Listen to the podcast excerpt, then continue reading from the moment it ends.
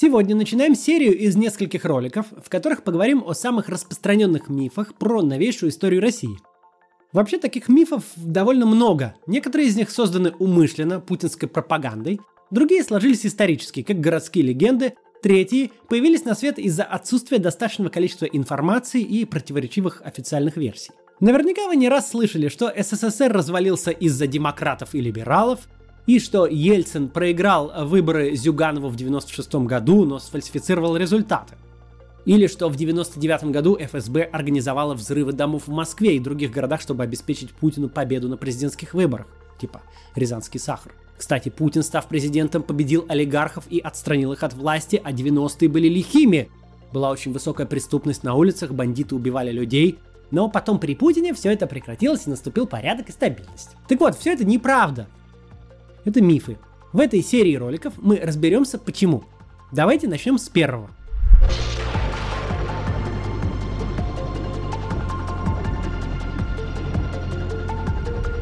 Первый миф, который нам нужно разобрать. СССР развалили демократы и либералы. Это очень распространенное представление. Если упрощать, то картина сторонника этого мифа э, представляется следующей. Могучий Советский Союз, защитник правды и последняя надежда всех угнетенных народов, пал жертвой заговора и злой воли нескольких политических деятелей либеральных взглядов, которые действовали в интересах США и Запада в целом, желающих уничтожить своего главного геополитического соперника. Среди таких деятелей выделяют прежде всего Михаила Сергеевича Горбачева и Бориса Ельцина. Чисто технически так и было. В декабре 1991 года президент России Ельцин вместе со своими коллегами из Украины и Беларуси подписали в Беловежской пуще соглашение о создании Содружества независимых государств. Этот договор констатировал распуск Советского Союза. Горбачев был вынужден подать в отставку с поста президента СССР. Дорогие соотечественники, сограждане, в силу сложившейся ситуации с образованием Содружества независимых государств я прекращаю свою деятельность на посту президента СССР. Но к тому времени Советский Союз как государство существовал уже только на бумаге. По сути, Беловежские соглашения лишь зафиксировали сложившееся положение вещей. Даже если бы они не были подписаны, это не сохранило бы СССР.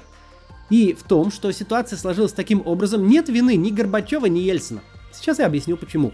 Михаил Горбачев стал генеральным секретарем ЦК КПСС в марте 1985 года.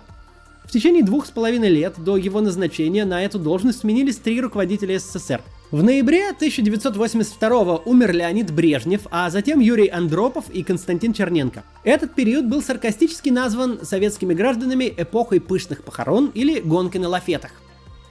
В народе ходил анекдот. На экране телевизора появляется диктор программы «Время» Игорь Кириллов и траурным голосом говорит «Товарищи, вы, конечно, будете смеяться, но нас опять постигла тяжелая утрата». В отличие от всех э, престарелых предшественников, новый генсек был довольно молод, всего 54 года – полон сил и энергии и адекватно смотрел на состояние дел в стране. И это состояние было крайне тяжелым. Придя к власти, Горбачев обнаружил, что советская экономика лежит в руинах, в магазинах царил тотальный дефицит, купить чего-либо было почти невозможно, и советские граждане проводили большую часть своей жизни стоя в очередях. Сельское хозяйство было подорвано сталинской коллективизацией и, собственно, сталинским загоном всех в колхозы, и последующими экспериментами Хрущева, в результате СССР уже начиная с 60-х не мог прокормить себя. Чудовищный результат для страны, которая всего полвека до этого была крупнейшим экспортером пшеницы в мире. Теперь же зерно и мясо приходилось закупать за границей, а единственным источником валюты для этого была продажа нефти. После открытия Самотлорского месторождения Советский Союз плотно подсел на нефтяную иглу. Продажа углеводородов позволяла откладывать системные реформы и создавала видимость благополучия и стабильности. Так получился тот самый брежневский застой, по которому многие сейчас ностальгируют. Нефти долларов хватало и на колбасу за 2.20, и на войну в Афганистане, и на поддержку дружественных диктаторов по всему миру, вроде Фиделя Кастро и Ким Ир. Ну и, конечно, на мороженое. Но вот не задача. К середине 80-х цена на нефть упала. К тому же на СССР были наложены международные санкции из-за войны в Афганистане. Начались серьезные проблемы с продовольствием, да и в других отраслях положение было тяжелым. В условиях плановой экономики и отсутствия рыночных механизмов регулирования спроса и предложения решить все эти проблемы было невозможно. Однако Горбачев попытался и объявил о начале перестройки. программы э, самых масштабных реформ со времен НЭПа. За счет направления дополнительных бюджетных средств в тяжелую промышленность он предполагал ускорить производство в стране. Благодаря ослаблению роли государственного планирования и разрешению предприятиям продавать излишки продукции по рыночным ценам, он хотел добиться развития предпринимательской инициативы. Но все эти экономические меры оказались запоздалыми и недостаточно радикальными. Горбачевское правительство не решилось на главные изменения. Отказ от фиксированных цен, разрешение свободной торговли и проведение приватизации государственных предприятий. Кризис становился все более серьезным. Дефицит продовольствия в СССР нарастал, и в конце 80-х пришлось даже вводить карточки на основные товары. Такого не случалось со времен войны, росло и недовольство граждан Горбачевым. Это недовольство они теперь смогли проявлять публично благодаря объявленной генеральным секретарем политики гласности.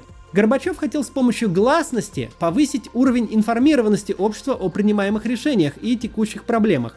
Но поднявшаяся волна буквально в течение года уничтожила все цензурные барьеры и в Советском Союзе возникла свобода слова. Вышли в свет произведения многих авторов, которые ранее были строго запрещены, например, Александра Солженицына, в официальных газетах и по телевидению рассказали и о сталинских репрессиях, и о ГУЛАГе, и о преступлениях коммунистического режима. Гласность и оживление политической жизни в стране привели к росту оппозиционных настроений. Критика действий партии и правительства зазвучала с официальных трибун и с экранов телевизоров. Такого не было вообще никогда во всей советской истории. А до этого не было телевизоров, так что это было впервые. В Москве на митинг на Манежной площади в 1990 году собрались 300 тысяч человек. Они требовали отстранения от власти коммунистической партии, которая была не в состоянии справиться с кризисом. Сейчас прервемся на небольшую рекламу. Скоро продолжим. Одна из причин, почему я веду этот канал, это чтобы у вас было больше информации. Чтобы вы не просто доверяли разным спикерам, а делали осознанный выбор, опираясь на разные источники. Тот же принцип действует и в обычной жизни, например, когда вам надо выбрать технику. Вот скажите, вы часто ходите в магазин, чтобы выбрать телефон? А проверяйте цены у разных продавцов. Я уже не говорю о мошенничестве, нарваться на такое очень неприятно, а ведь порой достаточно просто отзывы почитать. В общем, проинформирован, значит вооружен.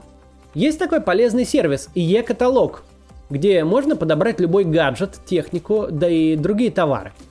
И при этом совершенно не обязательно глубоко в этом разбираться. Там есть куча справочной информации, чтобы не ошибиться в выборе. Давайте покажу, как это работает.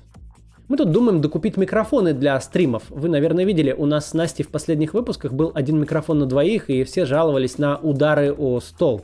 Захожу на e-каталог и ищу микрофон. Сразу выпадает куча результатов. Справа множество фильтров можно сразу выбрать для стрима. Удобно. Видим предложения от разных магазинов по разным ценам. У нас сейчас вот такая модель. Blue Yeti. Смотрим характеристики. Модель 2014 года уже практически не продается. Ниже отзывы пользователей. Мнения противоречивые, рекомендуют другие микрофоны за те же деньги.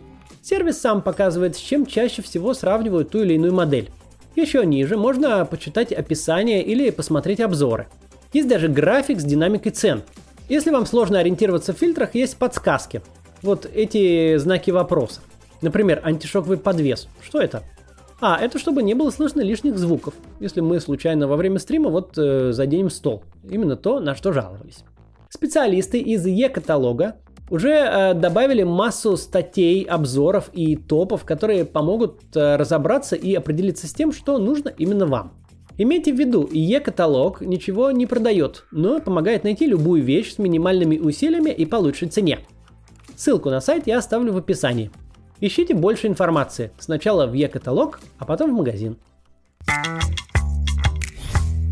Итак, продолжаем разбирать. Пытаясь придумать новую платформу для легитимности, Горбачев в 1989 году объявил о проведении выборов народных депутатов СССР. Съезд народных депутатов становился высшим органом власти в стране.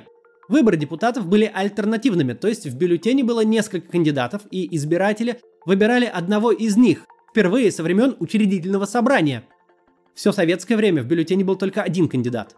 За счет нечестной системы квот при голосовании Горбачев таки добился большинство, э, большинства голосов на съезде для коммунистической партии. Однако выборы смогли выиграть многие лидеры демократического движения. Одним из них был Борис Ельцин. С Ельциным лидер КПРФ Сюганов сравнил недавно Алексея Навального, но это совсем некорректно. Навальный с самого начала был оппозиционным политиком. Ельцин же много лет делал успешную партийную карьеру крупного советского чиновника – был первым секретарем Свердловского обкома, а затем Московского горкома КПСС, то есть, говоря современным языком, губернатором Свердловской области и мэром Москвы. Во второй половине 80-х он перешел в оппозицию к Горбачеву. Проводя аналогии с сегодняшним днем, это как если бы против Путина выступил Сергей Собянин. Очевидно, что сейчас это невозможно, но вот в СССР такое случилось. Ельцин требовал от Горбачева более решительных действий по спасению гибнущей советской экономики. Поняв, что генсек не решается пойти на них, Ельцин сделал ставку на самую крупную советскую республику РСФСР, так тогда называлась Россия. В мае 1990 года он стал председателем Верховного Совета РСФСР, а затем выиграл выборы, став первым всенародно избранным президентом России. 12 июня 1990 была принята Декларация о государственном суверенитете РСФСР, то есть Декларация о приоритете республиканских российских законов над союзными. Это решение положило начало так называемому параду суверенитетов. Аналогичные декларации приняли в короткий срок все республики СССР. Союз затрещал по швам и начал разваливаться. На самом деле, несмотря на все заверения пропаганды о нерушимости семьи советских республик, эти республики мало что связывало между собой. У Эстонии и Таджикистана не было особых точек соприкосновения ни в экономике, ни в культуре. Все, что держало их вместе – политическая и военная сила Москвы. Когда СССР оказался в кризисе, его возможности вмешиваться в дела республик сократились. Начали вновь оживать межнациональные противоречия на окраинах империи – временно замороженные, но не решенные советской властью. Например, конфликт в Нагорном Карабахе. Во всех частях СССР зазвучали лозунги представления большей автономии, быстро прирастающей в требования независимости. Первыми из Союза вышли прибалтийские республики Литва, Латвия и Эстония. Они были насильственно аннексированы в 1940 году по пакту Молотова-Риббентропа в результате соглашения Сталина с Гитлером по разделу Европы. В конце 80-х на волне гласности был опубликован текст секретного протокола к этому пакту – само существование которого до тех пор Кремль с негодованием отвергал. После этой публикации оставаться в составе Союза для прибалтийских республик было уже невозможно. Михаил Горбачев отчаянно пытался сохранить СССР. Руководство СССР даже не а, останавливалось перед применением силы, как в Тбилиси и Вильнюсе, но это лишь усиливало протест и стремление республик к независимости. Весной 1991 года Горбачев провел референдум, на который был вынесен вопрос, желаете ли вы сохранить Советский Союз как обновленную федерацию равноправных суверенных республик. 76% избирателей проголосовали «за». Горбачев использовал этот результат, чтобы начать процесс создания обновленного союза. СССР должен был стать союзом суверенных государств, федерации, в которую входили бы все советские республики.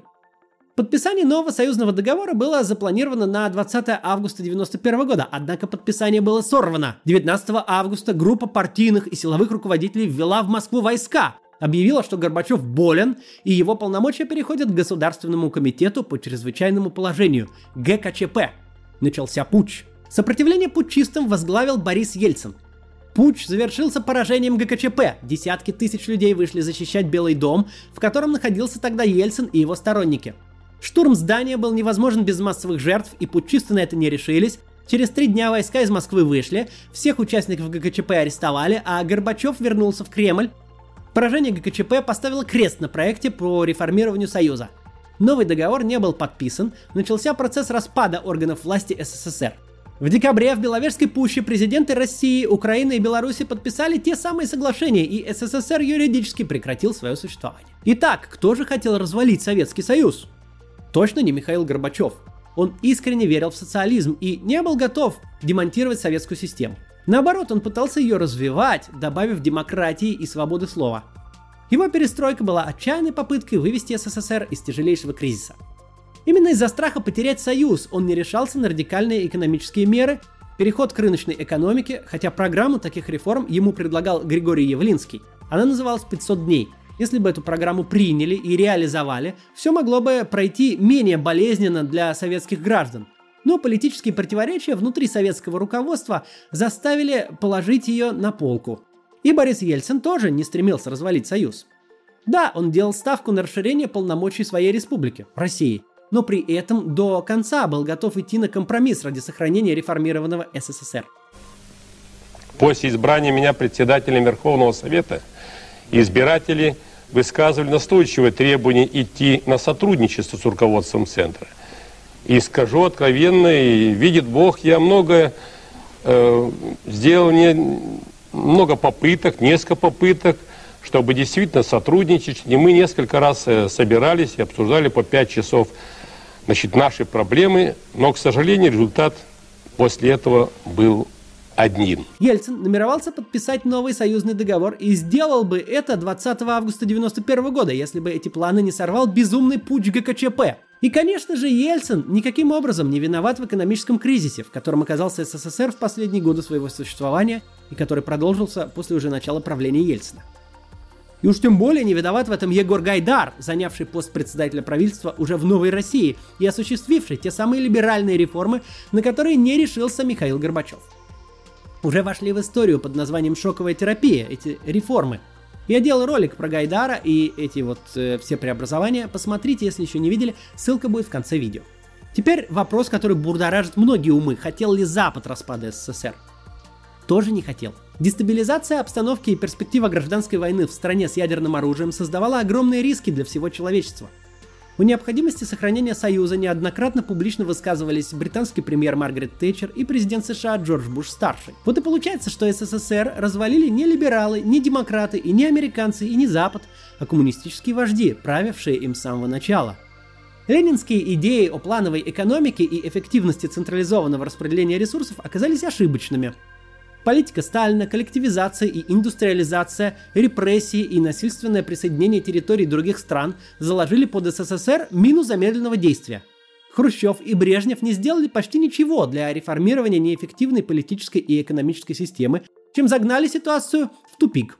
Поток нефтедолларов долгое время создавал иллюзию благополучия, но когда он закончился, наступил экономический кризис, с которым уже невозможно было справиться – Война в Афганистане и последовавшие за этим санкции, выделение огромных ресурсов на поддержку безумных диктаторских режимов по всему миру, попытка сразиться с США в гонке вооружений – все это способствовало дальнейшему ухудшению ситуации. В начале 80-х, когда еще можно было попробовать исправить положение, страной правили престарелые генсеки, которые чаще находились в больнице, чем исполняли свои обязанности. Последний гвоздь в крышку гроба СССР вбили убежденные коммунисты из ГКЧП, устроившие бессмысленный и безумный путь и сорвавшие подписание обновленного союзного договора. СССР был обречен задолго до Горбачева и все равно развалился бы чуть раньше или чуть позже. Альтернативой перестройки была не консервация советской системы, а гражданская война, как случилось в Югославии – очень хорошо, что у власти в нашей стране в тот момент оказались такие ответственные политики. Горбачев не стал пытаться любой ценой сохранить СССР, что могло бы привести к катастрофическим последствиям и огромным жертвам. Ельцин возглавил проведение сложнейших, болезненных, но жизненно необходимых рыночных реформ, чем навсегда уничтожил свой рейтинг и, э, возможно, даже репутацию в глазах многих граждан, и невольно поспособствовал рождению вот этого мифа, который мы только что разоблачили что СССР якобы развалился по вине демократов. Итак, либералы и демократы не развалили СССР. Он рухнул, потому что генеральные секретари много лет откладывали жизненно важные экономические реформы, неэффективной плановой системы, и в итоге ситуация прошла в точку невозврата. Горбачев пытался вывести страну из кризиса, но было уже слишком поздно. Ельцин тоже не был противником СССР и готов был подписать новый союзный договор, но путчисты из ГКЧП сорвали его подписание. Очень важно понимать, какая информация является результатом пропаганды и уметь отличать мифы от реальности.